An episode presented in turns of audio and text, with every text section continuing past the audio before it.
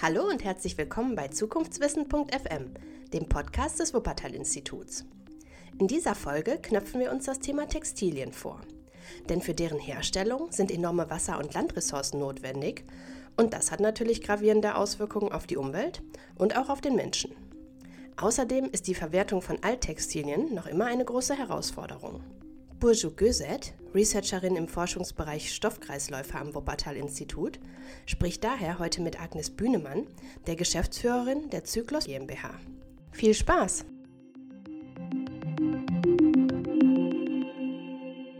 Vielen Dank, Agnes, dass du heute Zeit für uns gefunden hast. Du bist Gründerin und Geschäftsführerin von Zyklus dem in Deutschland führenden Sachverständigenbüro zum Thema nachhaltige Abfallwirtschaft und erweiterte Herstellerverantwortung. Du bist dabei Sachverständige für die Entsorgung von Verpackungen und zertifizierst zudem Betriebe für Kunststoffrecycling und Pfandanlagen. Und darüber hinaus, und hier schlagen wir auch den Bogen zum heutigen Thema Textilien, ist Zyklus auch für die Organisation und die fachliche Begleitung der Gemeinschaft für textile Zukunft verantwortlich. Die Gemeinschaft für textile Zukunft ist eine GBA, also eine Gemeinschaft bürgerlichen Rechts. Sie wurde 2014 gegründet mit dem Ziel einer nachhaltigen Nutzung von Textilien und einer damit verbundenen hochwertigen Erfassung, Sortierung und Verwertung von Alttextilien. Du hast dich lange Zeit mit dem Thema Abfallwirtschaft und Recycling beschäftigt. Was hat dich letztendlich motiviert, dich speziell mit dem Thema Alttextilien zu beschäftigen? Vielen Dank erstmal, Burjum. Das Thema Alttextilien ist mega, mega spannend und ich bin seit vielen Jahren eigentlich äh, verwundert, dass sich die Bundesregierung, die Politik so sehr, sehr stark ausschließlich auf den Bereich der Kunststoffe zum Beispiel fokussiert hat, was auch natürlich ein ganz wichtiger Bereich ist.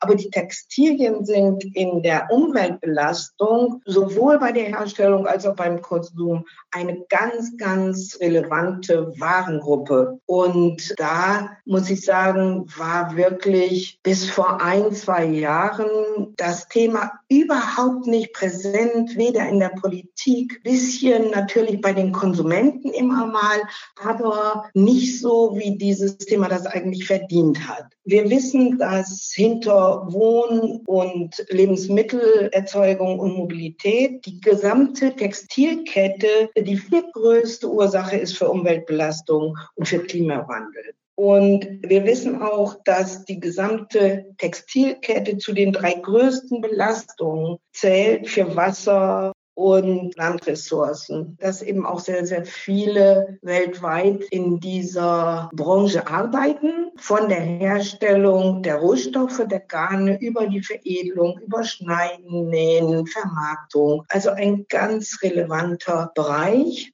Wir haben uns dann auch ab 2014 sehr intensiv mit dem Bereich der Textilien auseinandergesetzt auch mit den Folgen, auch wie kann man äh, die Wiederverwendung steigern, die nicht mehr wiederverwendbaren Textilien steigern.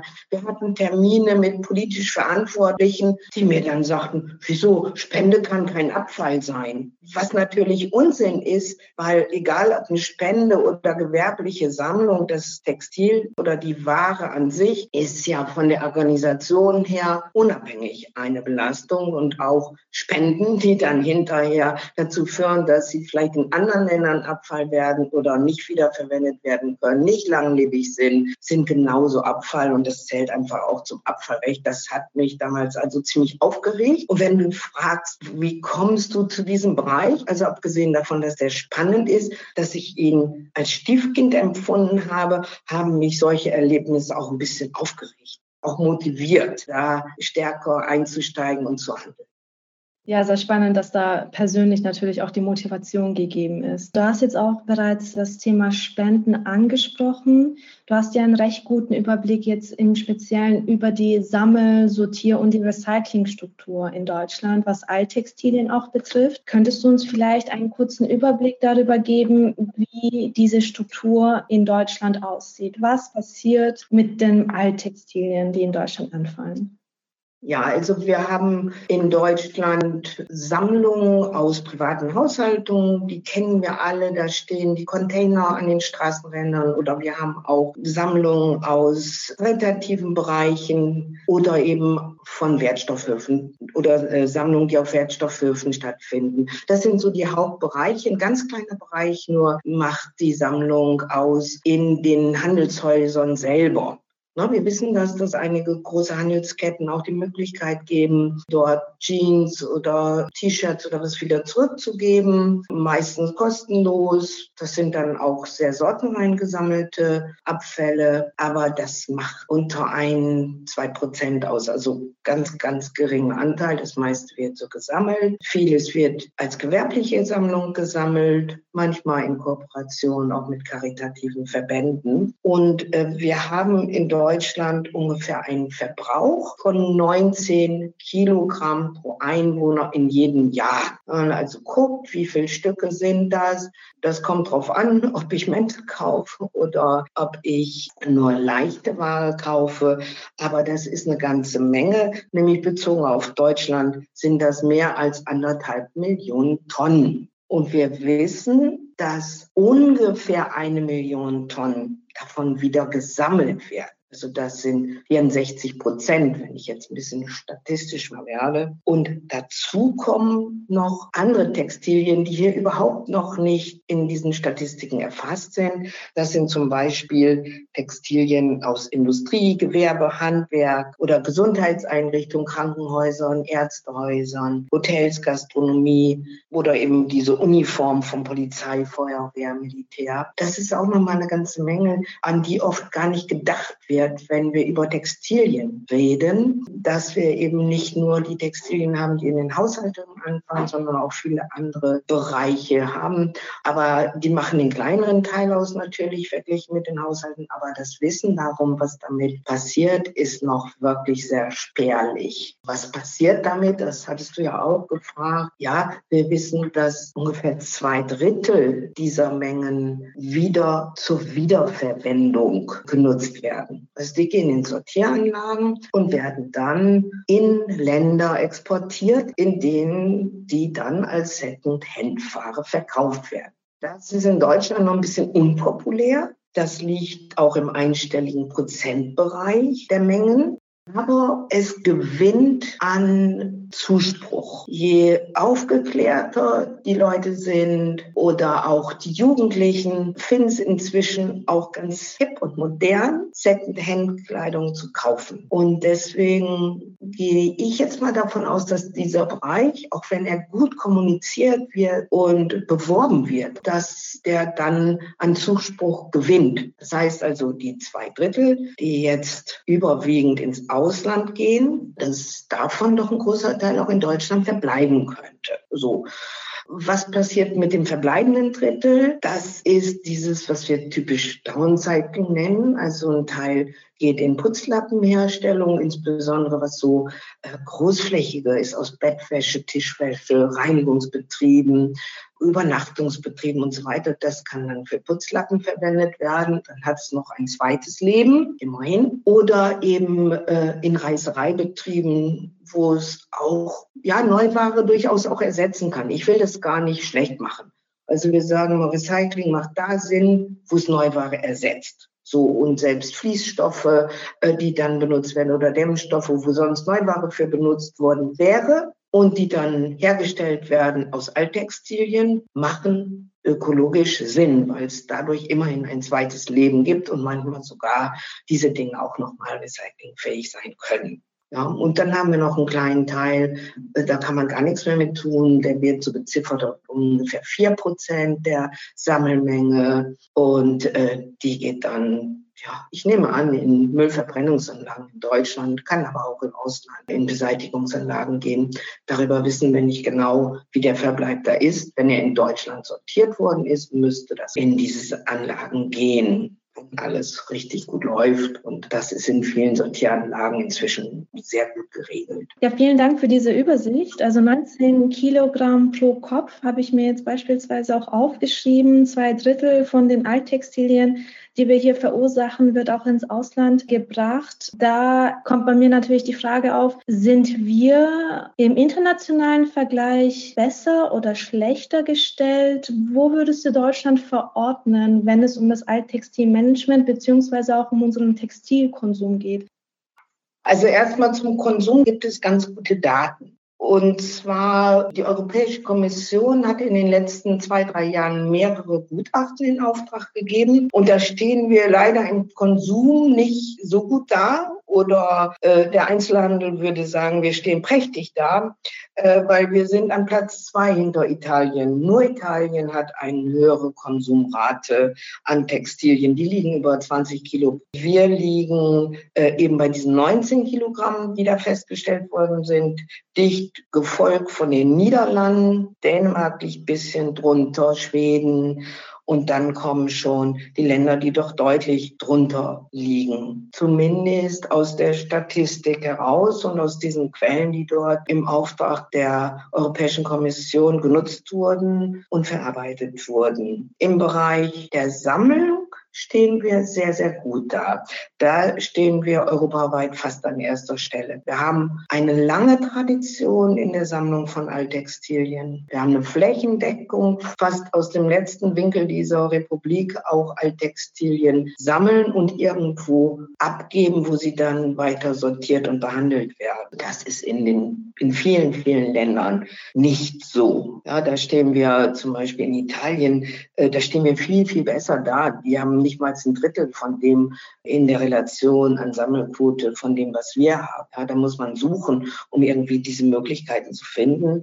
Da sind wir richtig gut und mit zwei Dritteln, also 65 Prozent Verbrauchsmenge, die dann wieder gesammelt wird, sind wir der Spitzenreiter beim Sammeln. Ja, und in der Europäischen Union liegt die Sammelquote so zwischen 33 und 45 Prozent. Also das variiert natürlich von den östlichen Ländern, die Beitrittsländern und so weiter. Und wie auch die Sammelkultur dort gewachsen ist in den letzten 20 Jahren, ist es sehr unterschiedlich. Du hast es ja auch schon erwähnt, dass Deutschland, aber vor allem auch Italien einen starken Textilkonsum hat. Und wenn ich richtig liege, dann importieren wir ja auch recht viel Textilien. Und die Europäische Umweltagentur hat auch einen Bericht veröffentlicht, wo sie dann den Textilkonsum auf EU-Ebene analysiert haben und auch damit die einhergehenden Umwelteinflüsse entlang der Wertschöpfung beispielsweise. Und sie haben auch gezeigt, dass ein beträchtlicher Teil ähm, aller Umweltbelastungen, also dazu gehören CO2-Ausstoß, Wasserverbrauch, Landnutzung, Ressourcenextraktion, außerhalb der EU anfallen. Also mindestens 80 Prozent fallen außerhalb der EU an, werden aber hier vor Ort konsumiert, also die Textilien. Es ist klar, dass die EU-Textilindustrie nachhaltiger gestaltet werden muss. Lange war jedoch die Frage, wie das aussehen kann. Und die EU-Mitgliedstaaten haben auch in den letzten Jahren vereinzelt immer mehr Maßnahmen und Regularien implementiert, die in Richtung Langlebigkeit von Textilien gehen, nachhaltige Materialiennutzung beispielsweise oder auch das Zurückführen in das System. Also die stark linear gestaltete Textilindustrie in Richtung Kreislauf zu transformieren. Dabei wurde es auch recht schnell deutlich, dass die Textilindustrie so komplex und global verflochten, wie sie ist, nicht anhand vereinzelter und verstreuter Maßnahmen von einzelnen Ländern transformiert werden kann. Und dass diese Transformation holistisch gedacht werden muss über auch nationale Grenzen hinweg. Und da würde ich gerne jetzt auf die EU-Textilstrategie zu sprechen kommen. Genau die hat ja das zum Ziel, eine gemeinsame Transformation auf EU-Ebene. Und die EU-Textilstrategie wurde im März 2020 veröffentlicht und sie hat eine ganz klare Vision. Die würde ich jetzt einmal gerne vorlesen, damit wir alle Aspekte dieser EU-Textilstrategie auch einmal im Blick haben ganz wertvoll und ganz wichtig. Entschuldigung, wenn ich da jetzt mal gerade unterbreche. Also das finde ich sehr, sehr, sehr wichtiger Ansatz. Und deswegen, äh, ich wollte dich gar nicht unterbrechen, aber das nur noch mal highlighten, dass äh, das aus unserer Sicht auch ein ganz zentraler Punkt ist. Deswegen, ja, freue ich mich. Es ist etwas monoton, das vorzulesen, aber es sind ganz zentrale Punkte enthalten. Ja, absolut.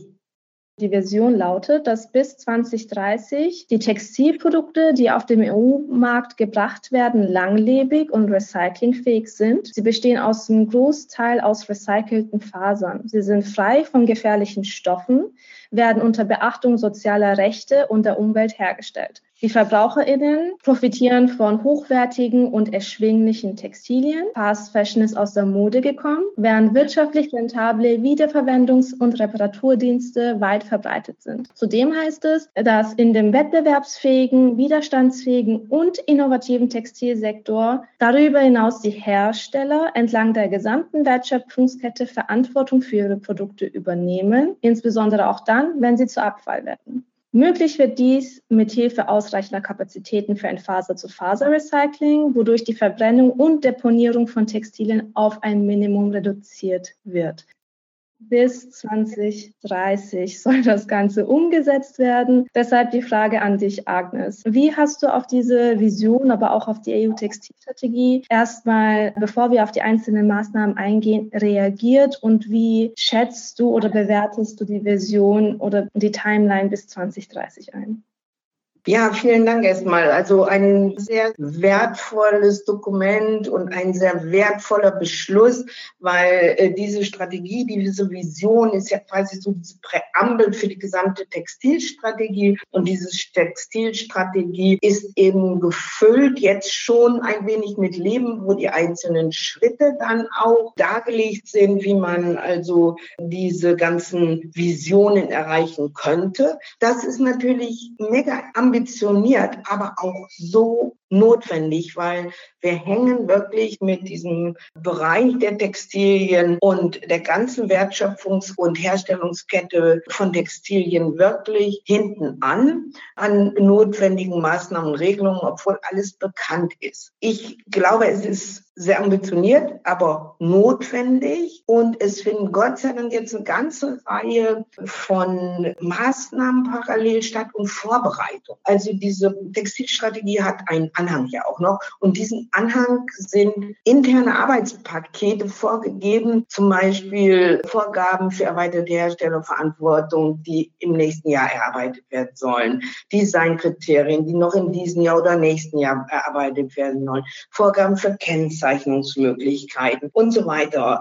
Aber es ist eben nicht eindimensional, sondern komplex und umfasst wirklich die Kette von der Herstellung, die, wie du sagst, überwiegend eben nicht in Europa stattfindet, bis hin zur Entsorgung und zum Recycling von nicht wiederverwendbaren Materialien. Also im Mittelpunkt steht hier die Langlebigkeit, die Reparierbarkeit, die Recyclingfähigkeit, die langfristige Nutzung und das Ende dieser Wegwerfmentalität. Und wenn man sich das mal nur ein Wort davon anguckt, was bedeutet denn Langlebigkeit? Dass es erstmal so produziert ist, dass es auch wirklich nicht sofort der Reißverschluss kaputt geht oder der Knopf ab ist oder die Naht aufgeht und auch, dass es wirklich einen Wert hat, der vielleicht nicht so modeabhängig ist, der mehr Funktionalität im Vordergrund steckt. Wir bekleiden uns, weil wir modern sein wollen oder bekleiden wir uns, weil wir eben unseren Körper schützen wollen. Das ist zum Beispiel mit Bekleidung. Und da muss man, glaube ich, hier und da umdenken und auch einfach so die eigene Einstellung dazu ändern. Und man muss aber auch wissen, wie sind die Dinge hergestellt. Dafür brauche ich Kennzeichnung, dafür brauche ich Informationen. Wie war denn die Lieferkette? Wir sprechen jetzt über Tierwohl-Label, über Nutri-Score und, und, und. Einfach so einfache Dinge auch, dass der Verbraucher weiß, oh, so war das in der Kette. Ups, ne? Oder Pailletten kann man ja vielleicht nicht mehr hinterher viel mit anfangen oder welche Farben genutzt wurden oder Mischmaterialien oder dass sogar Elektrogeräte mit verbaut wurden, weil damit das irgendwie die Mütze noch blinkt. Ja, also ganz üble Ansätze eigentlich im umweltpolitischen Sinne. Deswegen ist es auch ganz wichtig, dass eben in der Vision auch genannt wird, Fast Fashion ist überhaupt nicht mehr in Mode. Wir brauchen da mehr Serviceangebote auch. Das heißt das ja im Umkehrschluss, wenn die Angebote nicht da sind und ich nur also wirklich so minderwertige Sachen dann kaufen kann, dann wird das nie aus der Mode kommen. Und somit sehe ich das nicht nur als eine Strategie, sondern als einen Impuls, der eine ganze Bewegung in Gang setzen könnte und initiieren könnte. Es ist ein sehr holistischer Ansatz. Darüber sind wir uns, glaube ich, einig. Ich würde gern ein, zwei Komponente rauspicken und auch mit dir besprechen. Also ganz prominent ist ja das Vorhaben einer produktspezifischen Ökodesign-Richtlinie. Also du hast es schon erwähnt, Haltbarkeit, Wiederverwendbarkeit muss ganz groß auf der Agenda stehen. Wie schätzt du diese Komponente ein? Siehst du das genauso zentral für die Transformation der Textilindustrie, dass es eine Ökodesign-Richtlinie geben muss? Und welche Potenziale Potenziale würdest du dafür sehen, für die Transformation letztendlich? Also ich will nicht sagen, dass alles der Verbraucher in der Hand hat, aber der Handel ist eine ganz wichtige Schnittstelle, was er importiert, was er in Auftrag gibt, was er vermarktet. Und äh, der Verbraucher und die Verbraucherin haben Einfluss auf die Nutzung eben. Und eine längere Lebensdauer von Textilerzeugnissen ist die allerwirksamste Methode, um Auswirkungen auf Klima und Umwelt zu reduzieren. Ja, wenn ich nur die Hälfte benutze und dafür meine anderen Dinge doppelt so lange nutze, dann habe ich auch einfach 50 Prozent in der Kette insgespart. Und dann muss untersucht werden, aus welchen Gründen wird so schnell oder was sind die Gründe für Fast Fashion oder für den schnellen Durchlauf. Das sind es Qualitätsmängel oder sind das Modeaspekte oder auch finanzielle Aspekte, fiskalische Aspekte, weil es billig ist. Und welche Kriterien sind denn für ein Ökodesign wichtig? Kriterien Langlebigkeit, wie messe ich das? Ähm, die Verarbeitung spielt da eine Rolle, die Auswahl der Materialien, insbesondere diese zwei Kriterien, aber auch den Einsatz zum Beispiel von benutzten Fasern. Wie viel Fasern jetzt auch sogar aus Produktionsabfällen, die sortenrein erfasst werden könnten, werden aus finanziellen Gründen einfach nicht genutzt, weil es billiger ist, die in die Wüste zu werfen. In den Ländern, wo wir im Wesentlichen die Produktion haben, ist auch die Nutzung von Produktionsabfällen oft teurer, als das zu Null irgendwo hinzukippen, sag ich mal. Da kennen wir genügend Beispiele. Das heißt also, das Faser-zu-Faser-Recycling und die Verpflichtung dazu, das ist auch ein ganz wesentlicher Punkt, um Ressourcen zu schonen die Materialauswahl, die Verarbeitung, die Nutzung der Fasern und dann natürlich auch die Kommunikation an die Bürgerinnen und Bürger, dass die einfach wissen, was sie da auch vor sich haben und was sie da kaufen. Es gibt noch einen anderen Aspekt, der oft gar nicht mitgedacht wird. Das ist die Freisetzung von Mikroplastik bei dieser Betrachtung. Also wir wissen, dass insbesondere bei den ersten zehn Waschgängen einer Textilware der überwiegende Teil, also ungefähr 80 Prozent von Mikroplastik aus diesem Textil, was ja überwiegend dann oft aus Kunststoff besteht, herausgewaschen wird. Das heißt also, wenn ich gleich einsteigen könnte bei Wäsche 11, hätte ich ja ganz, ganz viel gespart. Also wie kann man das erzielen, dass das schon in einem geregelten und einem kontrollierten Rahmen von zum Beispiel Textilballen, von Rohstoffen, die noch überhaupt nicht verarbeitet sind, ja, dass diese Waschvorgänge einfach vorher passieren oder einfach gar nicht mehr bei dem Bürger hinterher über Mikroplastik anfällt. Das sind so Überlegungen, die haben auch dann was zu tun mit der Ausgestaltung von Waschmaschinen, mit Waschmitteln, mit Herstellungsprozessen Prozessen und so weiter. Hauptsächlich ist wohl Polyester verantwortlich für diese Mikroplastikauswaschung, die einen wirklich großen Anteil haben. Und das sind natürlich dann auch technische Lösungen gefragt.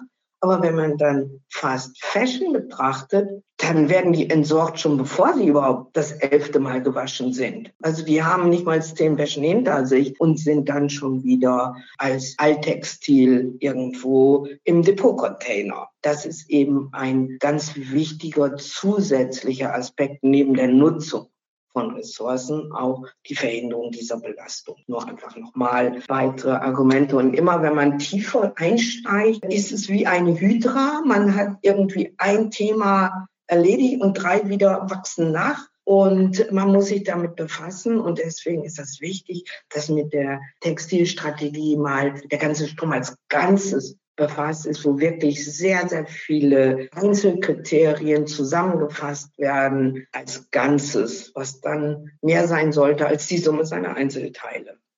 Ja, vielen Dank für diesen Überblick. Ich musste kurz schmutzeln, ähm, als du meintest, bei Fast Fashion, die erreichen meistens nicht den elften Waschgang. Man kann sich ja freuen, wenn die überhaupt getragen werden. Das hört man ja auch öfter, ne? dass sie ja gekauft werden und dass sie genutzt werden.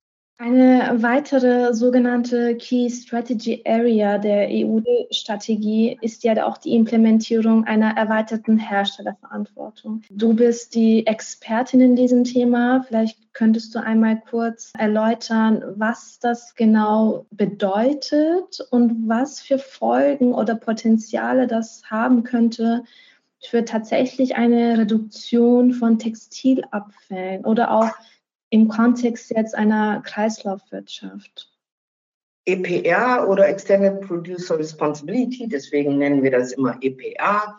Äh, Im Deutschen ist es ein bisschen sperrig, nämlich die erweiterte Herstellerverantwortung. Das ist ein umweltpolitischer Ansatz, bei dem die Verantwortung des Herstellers für ein Produkt auf die Phase nach dem Gebrauch im Lebenszyklus dieses Produktes ausgedehnt wird. Also man ist nicht nur verantwortlich darum, dass das Produkt nicht giftig und man sich an den Schnüren nicht erhängt oder sowas, sondern man ist auch verantwortlich dafür, was passiert mit diesem Produkt nach der Nutzungsphase. Also erstmal ein Ansatz, ganz theoretisch, der die Verantwortlichkeiten für all diese Belastungen mal einmal genau benennt. Nämlich, es ist der Hersteller. So können wir sagen, okay, der Hersteller ist in Bangladesch und in, in Tunesien. Was hat der jetzt mit Agnes Bühnemann und Bourgeois zu tun, was die hier kaufen? Die sind doch verantwortlich.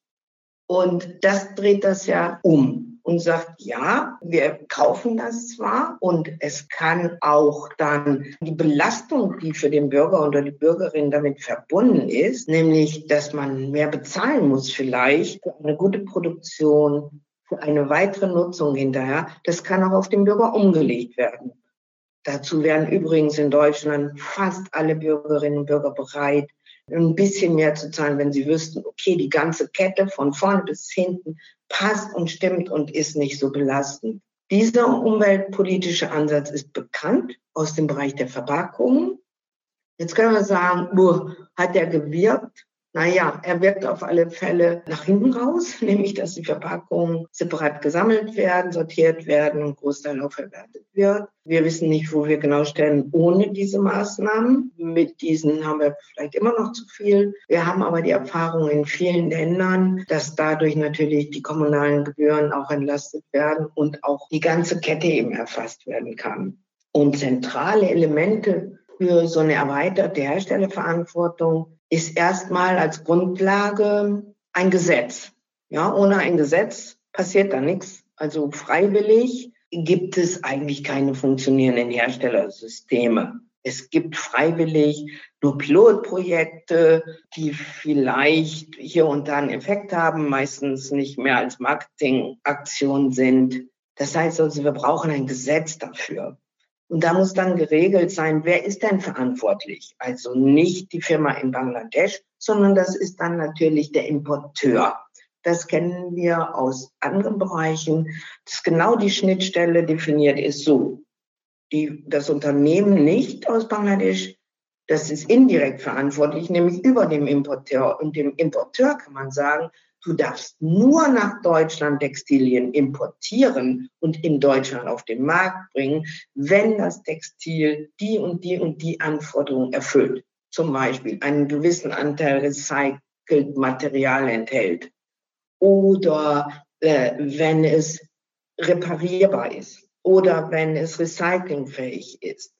Ja, und äh, man kann an dieser Schnittstelle, wenn es jetzt nicht gerade in Deutschland produziert ist, das meiste wird ja importiert, kann man dem Verkehrbringer sagen, so, du beteiligst dich an diesem System finanziell, damit Forschung, Entwicklung, Technologie, äh, gefördert wird um bessere Sammelquoten zu haben, um eine bessere Ausbeute zu haben, um eine höhere Qualität beim Recycling von nicht wiederverwendbaren Materialien zu haben. Ja, man kann also ganz, ganz viele Vorgaben machen in Form von Quoten, in Form von Inverkehrbringungsverboten, dass man sagt, wer sich nicht registriert, wer sich nicht beteiligt, der darf diese T-Shirts, diese Hosen, diese Mänteljacken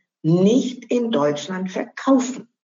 So, das ist ähm, die Grundlage und über so ein Gesetz kann man eben nicht nur die Finanzierung regeln, sondern man kann über die Finanzierung auch steuern.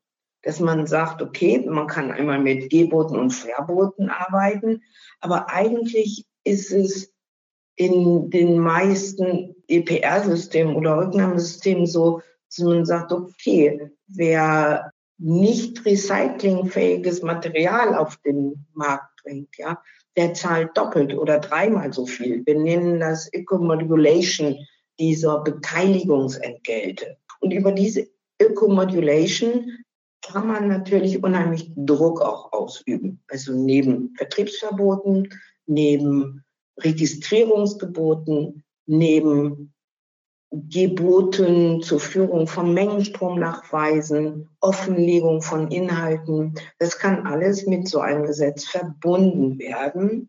Und somit kann man eben über dieses Nadelöhr, Händler, über den Erstinverkehrbringer, kann man in zwei Richtungen eben Wirkung entfalten. Nämlich zu sagen, du darfst nur auf den Markt bringen, wenn du das und das einkaufst und gleichzeitig, wenn du es auf den Markt bringen willst, zahlst du an den, den und den so viel, dass es wieder ordentlich gesammelt, sortiert und verwertet werden kann. Oder du weißt es nach, dass du es selber machst. Ja, es gibt ja auch eigene Rücknahmesysteme in Branchen, im Handel, insbesondere auch wenn es um Uniformen oder um, um ganz spezifische technische Materialien geht, oder aus definierten Anwaltsstellen. Ja, das ist im Prinzip egal oder ist eine Sache, wie dann das Gesetz hinterher aufgebaut und strukturiert ist. So, und dann haben wir nämlich vom Ansatz her denken, den Faserhersteller, den Designer davor und natürlich den Produzenten dann in der ganzen Kette, die wir beeinflussen wollen und in der Kette Nachgebrauch dann den Konsumenten, den Sammler von Textilien, den Sortierer, den Recycler, die Kommunen und natürlich dann auch die Vollzugsbehörden. Und das kann dann in so einer erweiterten Herstellerverantwortung, in einer Regelung dazu komplett abgedeckt werden. Wir haben in Deutschland, wie gesagt, Erfahrungen aus anderen Bereichen für Batterien, Elektrogeräte, Verpackungen insbesondere in Europa oder überhaupt weltweit, aber in Europa gibt es so ein System, was ich eben beschrieben habe, bislang nur in Frankreich.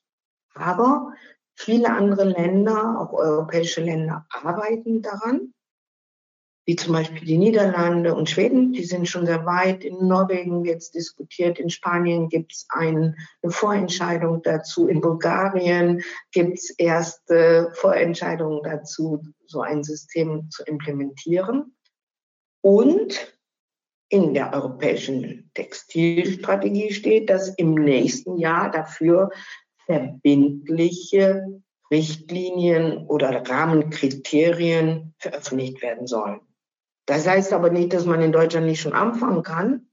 Im Gegenteil, Deutschland war früher immer Frontrunner und hat nicht erst reagiert, was Europa gemacht hat, sondern Deutschland hat gezeigt, so geht's und Europa, so könnt ihr das für die anderen Länder auch machen. Und das wäre ja auch schön, wenn man da politisch wieder hinkommt.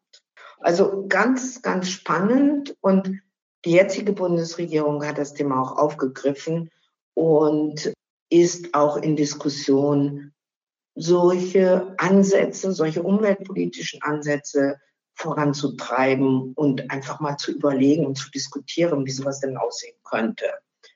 Mhm. Du hast ja bereits schön aufgelistet, also wie benötigen eine oder es benötigt eine konkrete gesetzliche Lösung und auch ein Umsetzungsmodell muss klar definiert sein.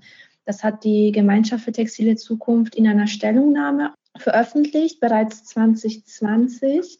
Du hast ja schon angedeutet, Frankreich ist weit voraus, aber vielleicht könntest du auch nochmal sagen, jetzt seit 2020 hat sich Deutschland, die Bundesregierung, hat sich da irgendwas in die Richtung getan in den letzten Jahren? Ja, und zwar nicht in den letzten Jahren, sondern eigentlich erst seit es die neue Bundesregierung gibt. Die haben im Koalitionsvertrag und auch insbesondere die Grünen, die ja das Ressort leiten, das Umweltressort, haben die Produzentenverantwortung oder die Herstellerverantwortung äh, nicht nur für den Bereich der Textilien, sondern insgesamt sehr stark in den Mittelpunkt gestellt des Handlungsbedarfs. Diese Initiativen, die jetzt das Umweltministerium macht, knüpfen daran an. Das Umweltbundesamt wird zum Beispiel eine Studie vergeben, wo dann erarbeitet werden soll, welche Modelle äh, für Deutschland geeignet wären, um so ein herstellergetragenes System umzusetzen.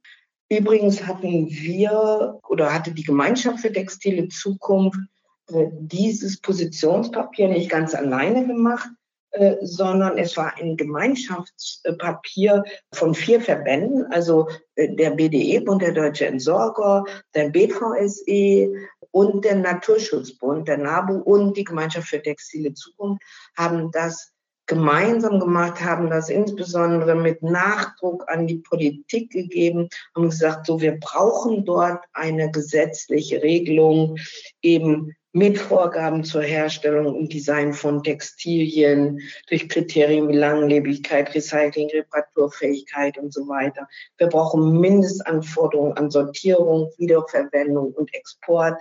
Wir brauchen Vorgaben für die Organisation und Verantwortlichkeiten.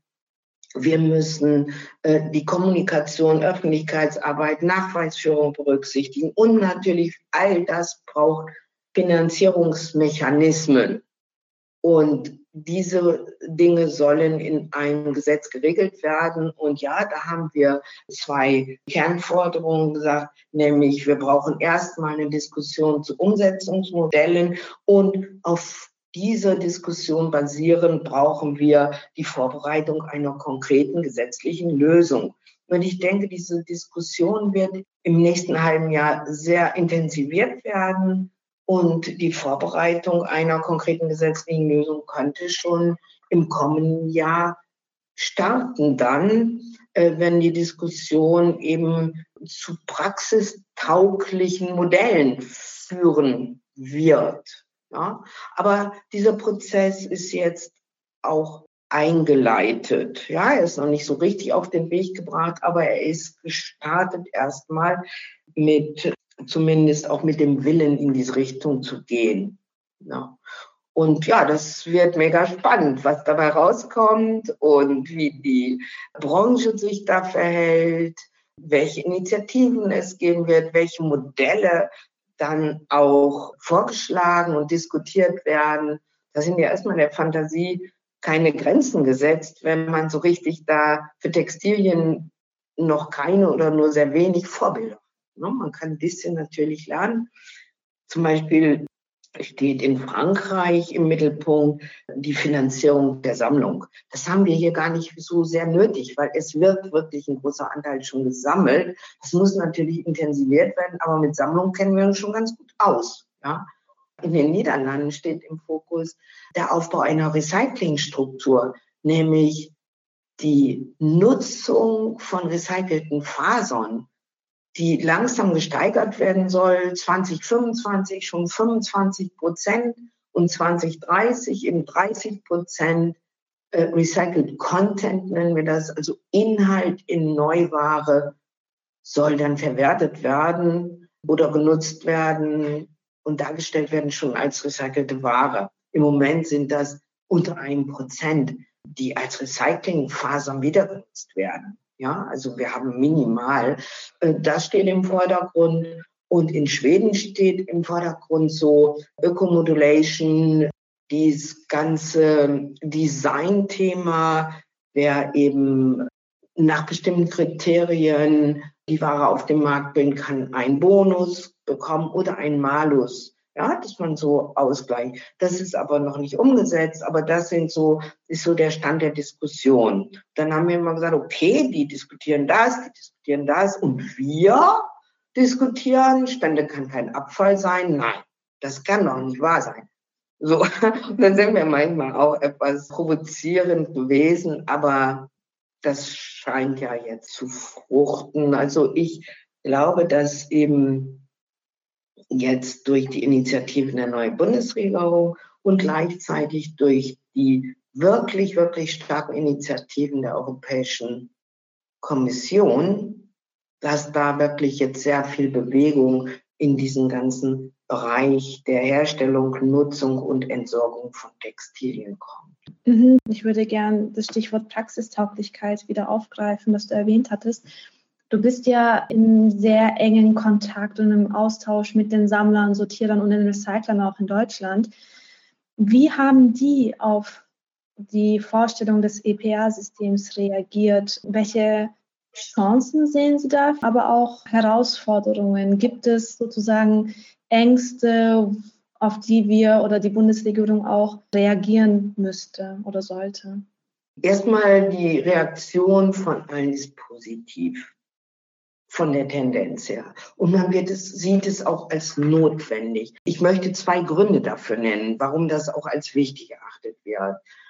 Über die Änderung der europäischen Verbringungsrichtlinie wird es demnächst sehr, sehr viel schwerer sein, Textilabfälle außerhalb Europas auf den Markt zu bringen. So, das heißt also, es ist Druck da.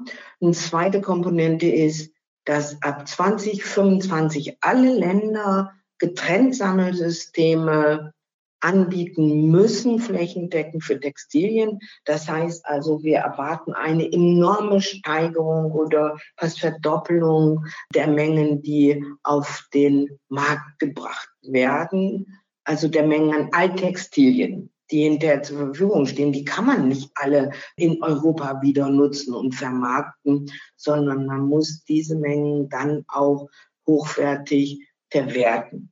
Im Moment ist es so, dass nur ein kleiner Teil der Sammelmenge, die nämlich hochwertig wieder genutzt werden kann, vermarktet werden kann, die Kosten für den gesamten Bereich der Sammlungssortierung und Verwertung trägt. Ja, also das ist noch ein sich selbst finanzierendes System, was aber hier und da schon mal aus dem Ruder läuft, nämlich gerade zu Anfang der Pandemie Mal kam ganz viel Mengen, dann fehlte es an Mengen, dann waren die Preise wirklich sehr abgesagt. Es ist also keine Stabilität und Verlässlichkeit da und schon gar keine Verlässlichkeit für große Investitionen. Und wenn ich Faser zu Faser Recycling machen will, was wirklich die Unternehmen alle fördern wollen, auch höherwertige Verwertung, dann braucht es einfach Geld. So, und dies ist eine Möglichkeit, diese Ebenen zu finanzieren. Die Frage ist nach Herausforderungen. Ja, wird als Herausforderung gesehen. Und jeder muss natürlich gucken, ist mein Betriebsmodell dann noch passend, irgendwo Behälter aufzustellen, zu sammeln und gucken, wer nimmt mir das ab oder muss ich mich dann irgendwo zertifizieren lassen, an einem System beteiligen, und erfülle ich dann alle Kriterien? Muss ich was verändern? Das ist immer mit, ja, du hast gefragt nach Ängsten, also zumindest mit Herausforderungen verbunden. Diese Branche ist auch mittelständisch geprägt, die also dann vielleicht auch nicht so viel Geld hätte, aus sich heraus zu reagieren. Ne? Klar, da muss man gucken, wie kann man das alles einbinden, es spielen auch die karitativen Sammler eine große Rolle, was auch politisch gewollt ist und auch von den KonsumentInnen gewollt ist. Da muss man auf jeden Fall schauen, dass die ihren Platz behalten. Und wie geht das in so einem hochindustrialisierten oder organisierten System? Ja, das sind alles Herausforderungen, die man sicherlich berücksichtigen muss, wo man schauen muss, Kann man jeden zufriedenstellen? Kann man die meisten zufriedenstellen? Und wenn ja, wen muss man zufriedenstellen, um wirklich ein erfolgreiches System zu haben? Ganz spannende Diskussion, die uns da bevorsteht. Ne? Mhm.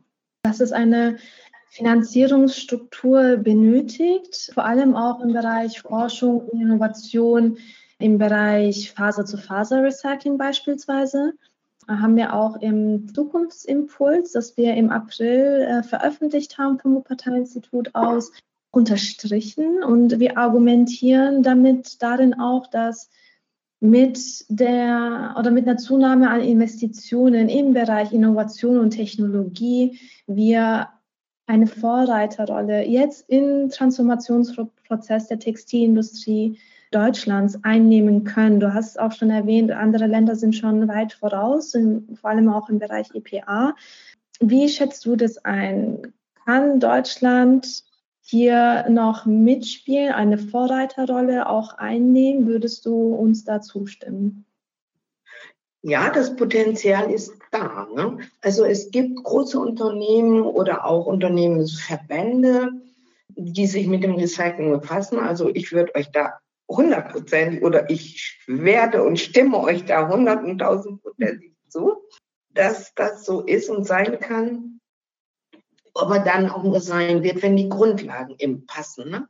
Braucht ein Minimum an finanzieller Sicherheit, um wirklich diese großen Investitionen zu tätigen.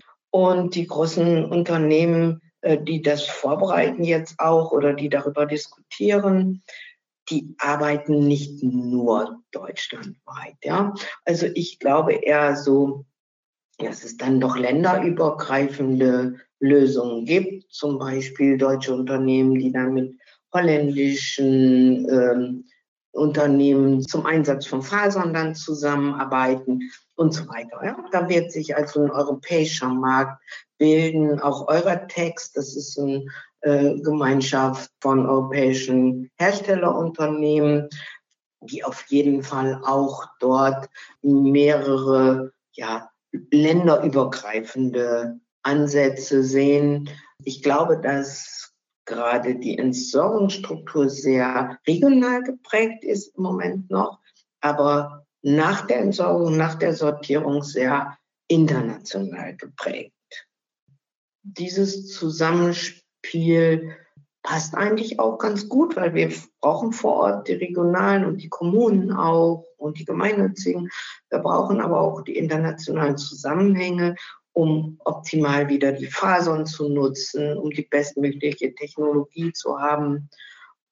Ja, also wenn man die großen in Verkehrbringer sieht, die liefern nicht nur nach Deutschland, liefern dann nach Westeuropa oder nach ganz Europa. Das ist dann schon wichtig, das dann auch als Ganzes im Blick zu haben. Nichtsdestotrotz können wir in Deutschland nur Regelungen machen, die für Deutschland gelten. So. Und da müssen wir gucken, dass andere sich entsprechend auch verhalten politisch. Mhm. Ja. Wir kommen jetzt auch langsam zum Schluss. Ich würde gerne nochmal rauszoomen und die Vision 2030 der EU-Textilstrategie vor Augen führen. Was würdest du sagen? Also vielleicht ein, zwei Stichpunkte. Was sind jetzt die nächsten Schritte und welche Handreichungen benötigt es vielleicht auch konkret von Seiten der Politik an jetzt KonsumentInnen, Kommunen, Sammlern oder auch Recyclern? Ja, du hast sie alle schon aufgezählt. Ne? Also genau. Und ich glaube, man kann nie eindimensional da herangehen. Und es bedarf auch einer sachlichen Auseinandersetzung der Presse und der Öffentlichkeit mit diesem Thema. Ja? Heute ist es so, dass die Presse im Wesentlichen da arbeitet, aufrütteln. Ne? Oh, da ist dann auf der Deponie in Chile das gefunden worden und in Ghana das und so weiter. Dann sind wir entsetzt, erschüttert und finden das doof. So, das war's. Ich glaube, dass es auch wichtig ist, eine konstruktive Öffentlichkeitsarbeit zu begleiten, zu sagen, so, wie sind denn die Vorketten? Was kann der Bürger tun? Wie sollte sich die Politik verhalten? Ja, das ist nicht so reißerisch, vielleicht eben nicht so cool. Vielleicht hat es auch ein paar weniger Zuschauer, aber ähm, das müsste eigentlich über alle Ebenen in der Bevölkerung diskutiert werden, sowohl in Unternehmen als auch in Konsumentinnen, Verbraucherinnen, als auch hinterher dann im Recyclingbereich. Diese Ansätze eben, dass wir wegkommen von reinen reißerischen Themen hin zu konstruktiven Lösungsthemen. Ich glaube, das ist ganz wichtig. Und da fängt es jetzt an, dass es Ausstellungen gibt, dass es Einladungen gibt, dass es Altkleidertage gibt, wo Angebote, dass es Angebote gibt, Repair Werkstätten gibt, die auch einen Mittelpunkt in Städten und Dörfern bilden können. Ja, also wirklich so mit so einem neuen gesellschaftlichen Ansatz, der nicht nur auf Empörung und reißerischen Ansätzen beruht, sondern dann wirklich auf Ideenwettbewerben und flankiert muss das werden von einem großen politischen Rahmen, der die Restriktionen für Exporte sicherlich beinhaltet oder bessere Kriterien, damit wirklich nur tragbare und marktfähige Ware dann in diese Länder kommt. Und wir wissen, dass ungefähr 60, 70 Prozent der Weltbevölkerung auch Alttextilien benötigt. Das ist ja nicht nur Schmuddel, das ist ja wichtig. Und wir brauchen Alttextilien in den Drittländern aber eben definierte Ware, marktfähige Ware, saubere Ware, tragfähige Ware. Und die können dann auch ganz normal als Produkt verkauft werden in diese Länder. Und wir brauchen einen Rahmen für Deutschland, für die Nutzung, für die Konsumentinnen hier, für den Markt hier. Und das Ganze begleitet durch eine gute Politik und Öffentlichkeitsarbeit. Mehr nicht. ja, so einfach ist das. Sehr wertvolle Punkte. Herzlichen Dank dir, Agnes. Danke, dass du dir die Zeit genommen hast. Es hat mir großen Spaß gemacht.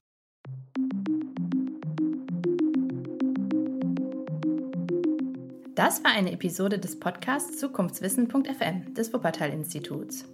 Alle Episoden des Podcasts und noch viele weitere Informationen zur Nachhaltigkeitsforschung am Wuppertal-Institut findet ihr unter www.zukunftswissen.fm.